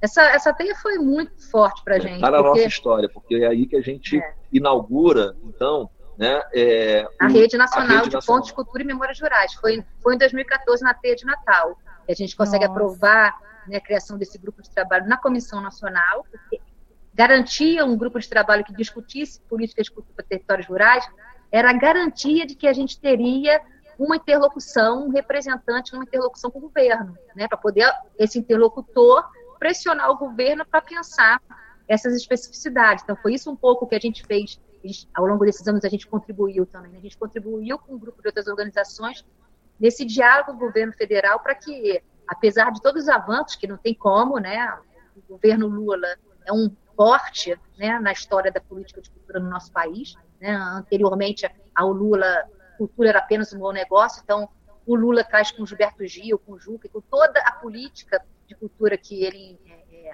é, inaugurou né, no nosso país, um, um marco, uma revolução, é, né, uma é revolução cultural. Né? A gente aprova a principal lei de cultura do país, que é a Lei Cultura Viva, em 2010. É, fortalece né, o, o, o, CPF da cultura, o Sistema Nacional da Cultura, traz quadros e, e, e, pessoas para gerir a cultura numa perspectiva de um diálogo mais amplo, para além das linguagens artísticas, né? Também não deixar reduzir essa visão de que cultura, política de cultura é só fomento para as, para as linguagens artísticas, é também, né? Para as linguagens artísticas, mas também é para a cultura do segmento de base comunitária, é para o audiovisual, é para é os métodos populares, né? Então você tem uma gama muito grande, uma diversidade muito para os povos tradicionais, para os indígenas, para os quilombolas, né? Para as questões LGBT, para os grupos é, identitários, para LGBT, QS. Então, você, é, você tem uma tudo. política de cultura no país que faz um, um caldeirão, né? Que traz para a fico... sociedade. É, a gente eu tinha um fico, ministério, né? É, eu fico imaginando se não tivesse conquistado isso tudo, né? Como é que nós não estaríamos agora? Se não tivesse acontecido aí todas essas acontecido todas essas conquistas, o que seríamos neste momento, né? Como estaríamos? Eu acho que a conexão de vocês deu uma caidinha, porque a janela de vocês está bem pequenininha assim. Tomara que é, vocês tá voltem. Tá bem. Ah, eu tô vendo vocês assim bem pequenininhos. Não sei como é que o pessoal que tá aí no chat tá é, é. Dá um alô aí pra gente, quem estiver ao vivo, como é que vocês estão conseguindo visualizar aqui? Para mim tá aparecendo vocês bem pequenininhos né? Mas deu muita vontade de voltar aí. E assim, ah, voltou, viu? Olha que delícia, voltou. Já, já estão na ah, tela, dividindo a tela comigo. É, e como que vocês, o que, que vocês estão sentindo falta assim nesse momento, né? Além de, lógico, estar tá recebendo as pessoas, essa continuidade, porque a pandemia acabou mexendo muito com a gente também, né? Então assim, ou tá, tá aproveitando para ser um momento de reflexão? Porque vocês estão aí sozinhos, os filhos já, já não estão aí ou estão? Tem filho pequeno ainda? Não, são não. jovens. Né? A nossa mais nova tem, vai fazer 19 anos. E o, oh. e o rapaz tem 24. E ficaram com a gente nesse período da pandemia, mas agora já retornaram para ah, né, as casas para poder Consegui se reorganizar, né? Ah, mas, mas nós que... aqui que bom, que Sim. bom que eles, eles ficaram aí, né, um tempo com vocês. Porque eu tô passando aqui com o meu filho. Eu não sei como seria ficar sozinha, não. Ainda bem que tem meu filho aqui me aturando, mas tá tudo bem. Ah, então. É, pra gente também foi fundamental ficar é. com os nossos dois aqui nesse período. Foi é, muito bom estar junto, vivendo né, tudo que a gente viveu. E, uh, e estar junto sempre é bom, né? A gente sente falta disso, né? De estar junto, né? De poder abraçar não os nossos filhos, que esses a gente abraçou direto. Mas ah, né, de estar nas nossas atividades, com os amigos, com os parceiros, né? A gente, nós somos muito presenciais, né? Apesar de estarmos vivendo essa, essa dinâmica virtual, né, que está sendo uma oportunidade, a gente vai permanecer com ações virtuais também pós-pandemia. Ah, é, mas a gente tem muita falta, né? Para a gente, o presencial é a, é a essência, né? Então, e é óbvio que quando a gente também olha né, e ver que a gente tem toda uma preocupação com a questão da pandemia, né, e aí você vê né, um conjunto da população ainda não, não dando conta do que está vivendo, a gente sente falta né, de um veículo de comunicação que seja mais democrático, a gente sente falta de informação do governo, o maior poder em cima da ciência e não acima da especulação, daquilo do achismo. Né? Enfim, a gente sente falta da confiança que a população tinha antes mais no governo. A gente sente falta do, do arroz né, no prato do povo brasileiro. A gente sente falta de algumas questões que não só é, está relacionada a, diretamente a nós, mas ao conjunto da população. Né? Então, a gente sente falta de algumas coisas que não só está relacionada diretamente ao nosso dia a dia, mas está relacionado também ao restante da população brasileira que está às vezes alijada de alguns contatos, de algumas questões, né, por conta da pandemia, porque perderam, perderam seus empregos, né, por, por conta da pandemia, quando ela é obrigada a ir trabalhar e acaba pegando. A gente teve a perda de um companheiro, agora recentemente, petroleiro, o Jonas, né? O Jonas era um petroleiro, ele teve que sair para o trabalho e entrar na plataforma. Ele voltou, pegou lá no trabalho dele e veio a falecer agora recentemente, vai fazer um mês, né? deixando uma família. Então são questões que a gente sente falta. Né? É. Ufa, nossa, tá sendo um momento assim, né? Pra gente que. Vocês não devem sair muito daí, né? A vida de vocês está toda concentrada aí, né? Não, mas às vezes a gente é obrigado, a gente também tem que ir a banco, a gente também tem que, né? Tem alguns momentos que a gente tem que sair também. Né?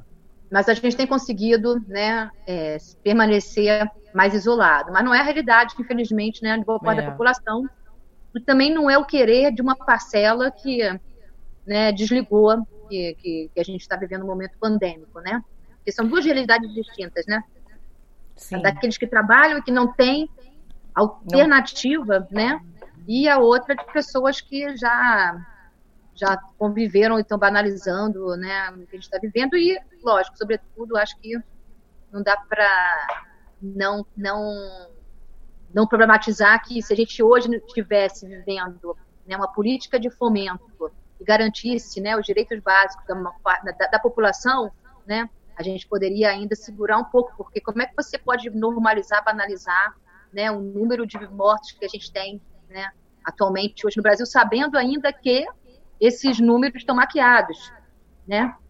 Que as pessoas não estão todas sendo registradas. Meu pai mesmo, na certidão de óbito dele, veio suspeita de Covid, né? Meu pai nem foi considerado nas estatísticas, né? E não tem alternativa de não ter sido Covid, né? Ele ficou na UTI Covid no Pedro Ernesto, né? Então não tem como ter sido outra coisa. É, então, um momento é um momento muito difícil, né, o que a nossa sociedade está vivendo e a gente tem que continuar é, semeando, né? Eu acho que esse é o momento de continuar semeando, mas à luz de tudo que, aquilo que a gente viveu no passado, né? E tentando uh, refletir sobre como a gente pode voltar, né, a viver uma realidade onde se tenha diálogo entre o poder público e sociedade civil, onde se tenha né, conquista de direitos, né, onde você tenha o empoderamento dessa dessa cadeia, desse segmento de representação que a gente tem no país. Né? Então, a gente aqui também, apesar de tudo que a gente está vivendo, a gente está é, tá muito uh, no, no, pensamento, firme nesse pensamento de que né, semear para que novos frutos possam surgir. Né? E a gente vai viver um momento agora muito importante né, nas cidades, né, um momento eleitoral, né, uma é. oportunidade da gente conseguir ter gestores né, que, que, que, que, que deem conta daquilo que a gente considera prioridade, né, o que é prioridade né, numa cidade, a saúde, educação, cultura, saneamento básico, né, transporte, a gama de direitos ela tem que ser garantida né, através do retornar né, com a garantia de direitos e né, eu acho que é,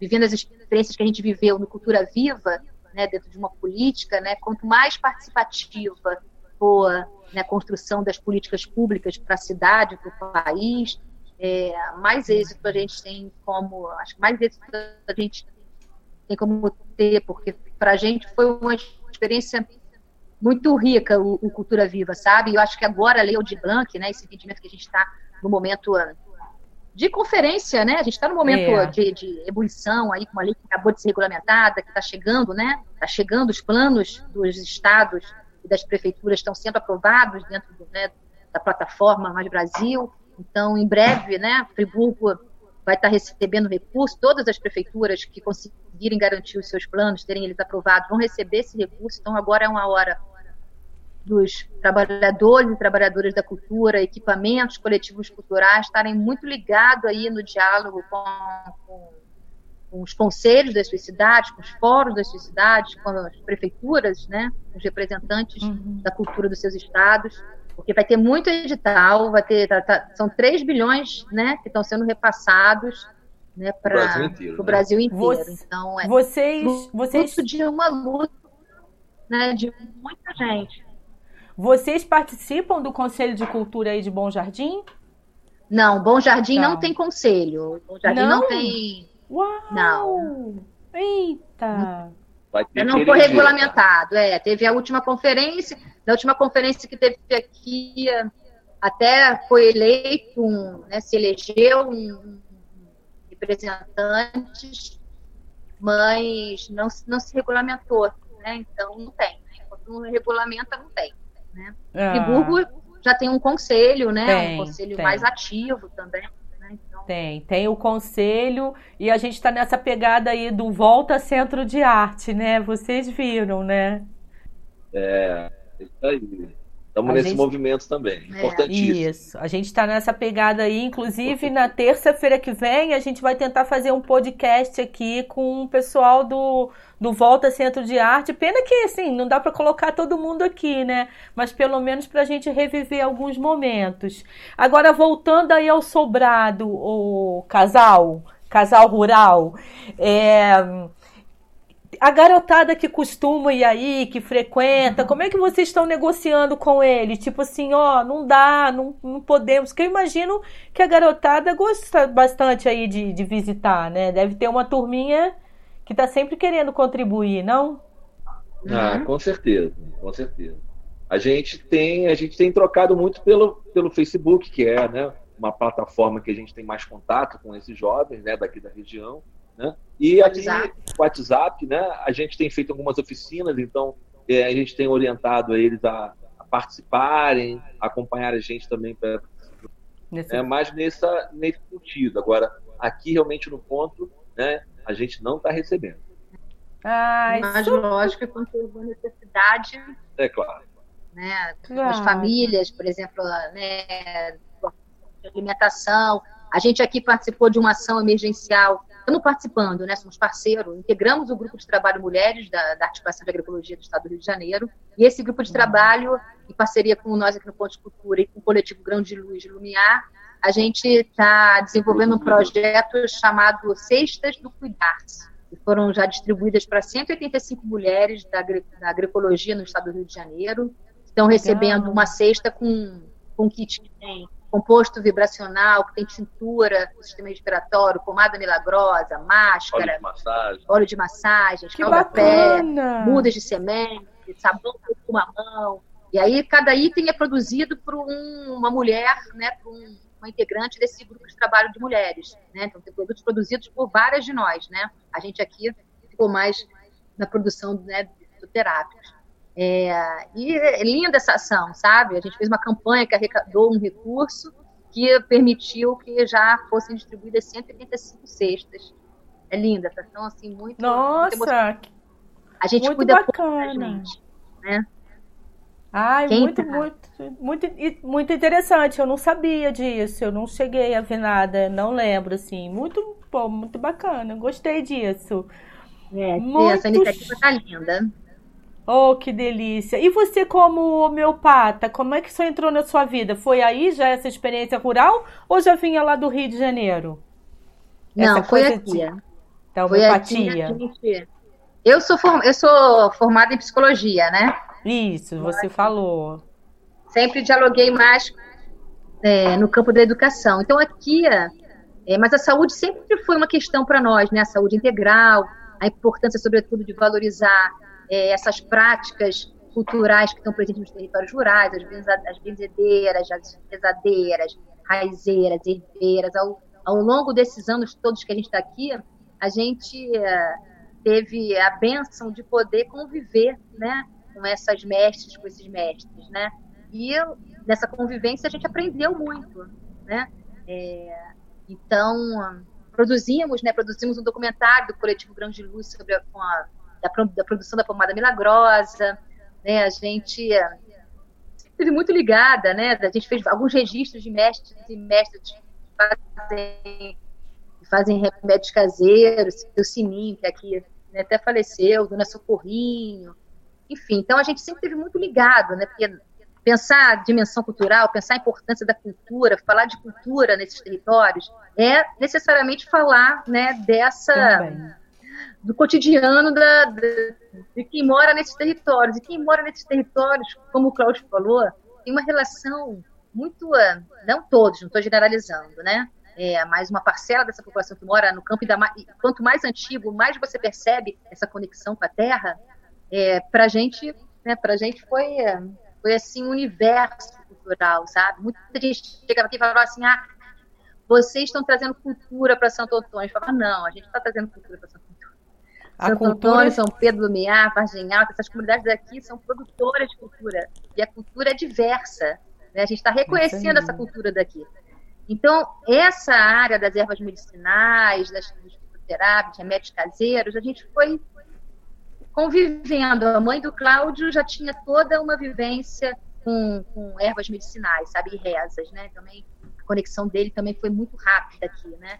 É, e aí teve uma oportunidade, né? O Rafael Cipriano é um, foi formado pela, pela Federal de Viçosa, né? E ele e outros e outros profissionais, né, outros terapeutas têm feito esse trabalho de levar esse conhecimento né, em nome da Federal de Viçosa para alguns territórios que estão mais distantes. Então, ele tem dado né, cursos de homeopatia aqui no NIAR, e aí eu fiz já dois anos com ele. E, Legal. Né, hoje já sou homeopata popular, né, dentro dessa linha aí de, de, de, formação descentralizada, né? E a gente tem, tem, tem lidado muito com a homeopatia na agricultura, nas plantas, nos nossos animais, né? Em nós próprios, né? É, estamos fazendo, né, nesse trabalho das cestas de cuidar, se tem uma linha de ação mais de acompanhamento terapêutico, né? Então, tenho feito com outras companheiras um pouco esse atendimento terapêutico, né, de algumas das mulheres. Então, a homeopatia, né, ela está presente na nossa vida recentemente, mas eu acho que ela só reforça, na verdade, a importância é, das ervas medicinais, né, que também são Legal. a grande origem, né, daquilo que está guardado naquele composto, né? É porque para nós, né, esse trabalho que a gente tem de educação patrimonial, né, de discutir essa questão da memória, da preservação, ela também está associada a que essas comunidades elas não sejam só é, comunidades que estão sendo pesquisadas, mas que elas possam também ser produtoras do seu próprio conhecimento, né? no sentido de compartilhar, no sentido de poder se empoderar né, de fazer suas próprias cartilhas, fazer seu acompanhamento fotográfico, fazer os seus vídeos educacionais sobre esse trabalho, e não só ter pessoas que venham visitar, fotografar, filmar e depois ir embora. E levar, né? né? E levar, pode até deixar, mas deixa sem conhecimento. Né? No nosso entendimento, a grande questão é a troca de saberes, né? é a troca da tecnologia. Porque se você vem com uma tecnologia digital, eles têm a tecnologia, eles têm a tecnologia social. Quando você chega com a tecnologia social, você é importante você ter a tecnologia é, é, é digital também para poder produzir as coisas. Então, as tecnologias que a gente tem hoje, elas têm que se misturar, né? Mas o grande, a grande tecnologia é aquela que é pessoal, é aquela que é social, é aquela que transforma as comunidades, é aquelas que trazem sabedoria para as comunidades. Essa, essa tecnologia social que a gente precisa que é saber usar a tecnologia. Por isso, né, saber usar a nosso favor as redes sociais, né, a gente saber é, utilizar essa comunicação, essa mídia diferenciada, para a gente ir atingindo as pessoas que a gente quer, mesmo que seja com um caminho mais lento, aos pouquinhos, mas a gente vai chegando a quem é importante chegar, né? Isso, fazendo toda essa conexão, né? Exatamente. Olha, cas casal rural, eu adorei esse papo aqui. Melhor que isso, só se eu estivesse aí balançando. Tem uma rede aí Tem rede? Tem, tem. Uma não, tem algumas. É, algumas. Então, gente, olha que espetáculo. Melhor que, que o podcast quarentena seria estar lá em uma rede, comendo a pizza que eu acabei de preparar junto com eles. Mas tudo vai, vai funcionar, né? Ano é, que vem. É, ano que vem isso vai, vai voltar aí. Eu quero parabenizar vocês aí por esse trabalho, né, que a gente hoje pôde conhecer assim mais um pouquinho. E quem não conhecia, então fica esse convite para quando tudo passar, dá uma olhada no Instagram dele, gente, porque já vai conhecendo mais. Oi? E mar... tô falando, hum. eles Alguém deixou, ah, ele tá falando lá. Então é isso, a descrição aqui no vídeo para quem não conhece, conhecer mais um pouquinho do espaço. Gratidão aí por vocês ficarem com a gente, participando desse bate-papo a internet tem hora que trava e tal, mas se aqui é. no centro isso acontece, imagina lá na área rural, né? Então a gente também, às vezes, é, não sei vocês, mas eu também respeito, às vezes, quando isso acontece. Acho que nada acontece por acaso, né? Tem é, dia que conecta de, de, faz parte, tem gente que se estressa. Ah, não, isso não tá bom, é. então tá, né? Quem quiser se estressar, se estressa. Eu tô de boa. Nem tô na área rural. também não se estressa, não. É. Mas Acho sinto... que aí esse ensinamento que o Cláudio falou da natureza, eu acho que dá essa capacidade para a gente de uma maior tolerância, sabe? Porque quando nós chegamos aqui, a gente plantou. Qual foi essa árvore daqui? A gente plantou jatobá. O jatobá, jatobá. a gente trouxe na semente. Nós estamos aqui, morando aqui, desde 2000 e... Não, mas ele é mais antigo. 2003, 2003. Nós plantamos esse jatobá em 2003. Oh. E hoje é uma árvore frondosa, linda, uma das Ai. mais que então, coisa sabe, eu acho que essa coisa de você viver esse tempo da roça, esse tempo do plantio, você planta e colhe, ele dá uma outra resistência para poder tolerar a vida de forma mais harmônica, sabe? Você vê a riqueza da, do universo, sabe? né? É porque na Cláudio cidade também, hum. né, Sheila? Na cidade, quando você quer ovo, se você quer ovo, se você quer alguma coisa, você vai lá no supermercado. Então você tem na hora, né? Aqui não. Aqui você vai plantar isso. Então você não vai ter na hora. Você vai plantar o seu inhame, você vai colher o inhame daqui a seis, nove meses. Né? Entre seis e oito meses você vai colher o inhame, você vai colher o feijão em três, quatro meses. Então, quer dizer, não, nada é na hora. Não é você botar um chico na terra e daqui a pouco tem ali chuchu. Né? É. Você tem que cuidar daquilo. É. Você tem que cuidar da terra, você tem que cuidar da sua plantação para ela poder florescer e poder te alimentar. Né? Então a gente acredita isso. muito também. Isso é uma boa dica, tem isso é uma boa princípio de vida. Né? A gente tem que plantar coisas, tem que cuidar delas para que a gente possa florescer e se alimentar desses nossos sonhos. Né? Verdade. Quando você você estava falando sobre os índios, né, que a natureza, na verdade, a natureza ela ela dita para gente o que a gente tem que fazer, né? Ela diz quando é época de plantar, ela diz quando é época de colher. Então, assim, a gente fica muito ligado só no meio digital e às vezes a gente deixa esse meio digital, que é importante também dentro de um contexto, impor determinadas coisas pra gente. Enquanto que a gente precisa escutar um pouquinho a natureza. Ela tá falando, ó, não coloca a roupa para lavar agora não, porque você vai botar na corda e vai sujar tudo. Aí tem gente que não, mas eu vou botar porque eu tô com pressa. Então tá, coloca, depois vai ter que lavar de novo. Não sei nem por que veio esse exemplo aqui na minha cabeça, mas assim, como é legal a gente poder. Eu tenho uma relação, nunca morei na área rural. Assim, Friburgo é uma cidade pequena, para quem não conhece, 200 mil habitantes né? Lógico que hoje é uma cidade grande e tal, mas eu tô exatamente no Cascatinha, que é um bairro pequeno, que tem essa pegada mais do, dos vizinhos, é uma coisa bacana, mas eu ainda quero chegar mais nessa área rural, essa coisa assim, quatro quilômetros, de repente tem um vizinho, mas está a quatro quilômetros de distância, aí você passa, toma um cafezinho e tal, ai gente, e tem o seu tempo, né? Então assim, quem pensa que na, na área rural não tem tempo, tem tempo, só que a gente que tem que obedecer o tempo, né? Que é o tempo do universo, que ele diz pra gente. Ele o tempo inteiro está dizendo, ó, oh, você pode fazer isso, não pode fazer aquilo. Ah, vocês são pri privilegiados de estarem aí, mas eu tô assim, Que bacana. Gostei muito de conversar com vocês. Muito parabéns pelo trabalho do Sobrado, né? Além de saber de tudo isso que vocês contaram. Que bacana essa insistência, essa persistência.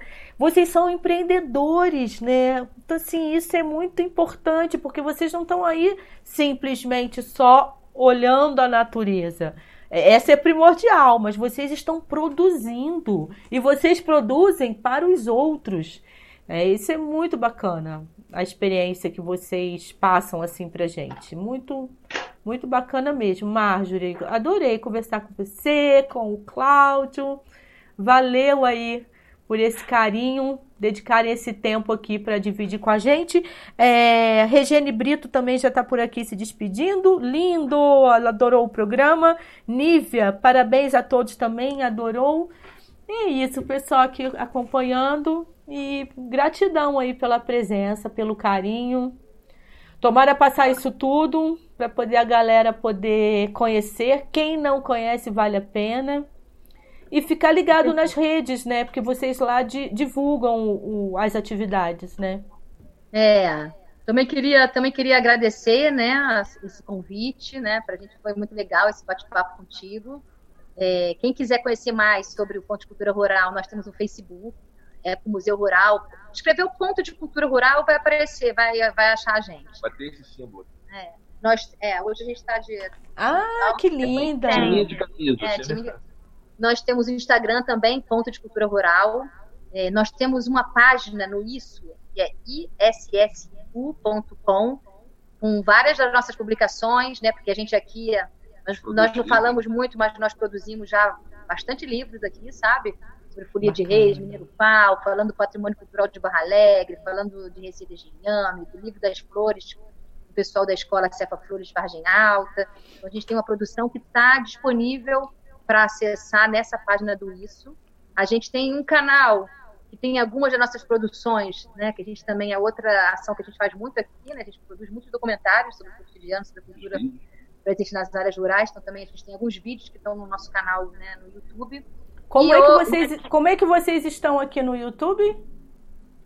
No YouTube a gente está Imagem e Cidadania. Imagem, Imagem e Cidadania, tá. É, que é o nome da organização, né? Muita gente conhece a gente como pelo equipamento, sobre a cultura rural, mas o nome da organização é Instituto Imagem e Cidadania. E agora, recentemente, né, conta aí, a gente já tinha uma página com algumas informações do Mineiro Pau, mas por conta agora essa primeira edição que a gente produziu foi em parceria com o Bran, foi um edital do Pontos de Memória. Mas agora com esse edital do Cultura nas Redes da Secretaria, a gente deu uma atualizada no site e aí até, até compartilhar para vocês terem acesso, ecomuseurural.wixsite.com barra Mineiro Pau, que a gente está lançamos aí uma página com alguns grupos, escolas e organizações vêm valorizando o Mineiro Pau na região serrana. Então, se você conheceu, se quem está ouvindo a gente aqui hoje conhecer algum grupo de Mineiro Pau na sua cidade, entre em contato com a gente para poder para que a gente possa inserir nesse site que nós lançamos agora. Ih, que bacana! Show! Que maravilha!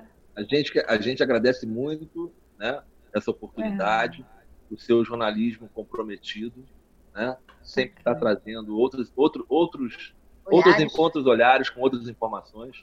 Né? É sempre bom esse espaço ser aberto né, para instituições como nossa, né, pessoas como a gente, né, porque a gente sabe que, como nós, tem um monte de gente por esse país afora, por esse município afora, né? Por isso que nós realmente continuamos transformando esse país. É, é isso aí. E assim como o Cláudio comentou aqui, gente, é o seguinte: se você tem alguma sugestão de pauta, na terça-feira agora nós tivemos uma sugestão de pauta para falar sobre autismo e trouxemos aqui uma pessoa para falar sobre autismo. Então, se tiver alguma sugestão, manda para gente que a gente vai dar uma pesquisada e vai tentar trazer o tema. Aqui não é alguém falou assim: "Ah, mas Sheila é ligada à cultura". Gente, eu entendo que cultura é tudo. Sabe o que, é tudo? Tudo que existe é cultura. Então, pode de tudo por aqui. Não tem essa. Qualquer assunto a gente pode abordar. Certo? É, Combinado? As coisas, a, a, os temas estão sempre interligados, né? Com certeza. É, e fica só a dica que estão abertas as inscrições para candidatos e candidatas para o Conselho Estadual né, de Cultura do Rio de Janeiro. Então, se tiver alguém é, com disponibilidade para atuar, para estar tá lá no Conselho Estadual do nosso, do nosso estado, essa oportunidade de se cadastrar. É só entrar no site. É, hoje eu estou aqui, né? Mas está rolando uma reunião aqui em Nova Friburgo, virtual, obviamente, né?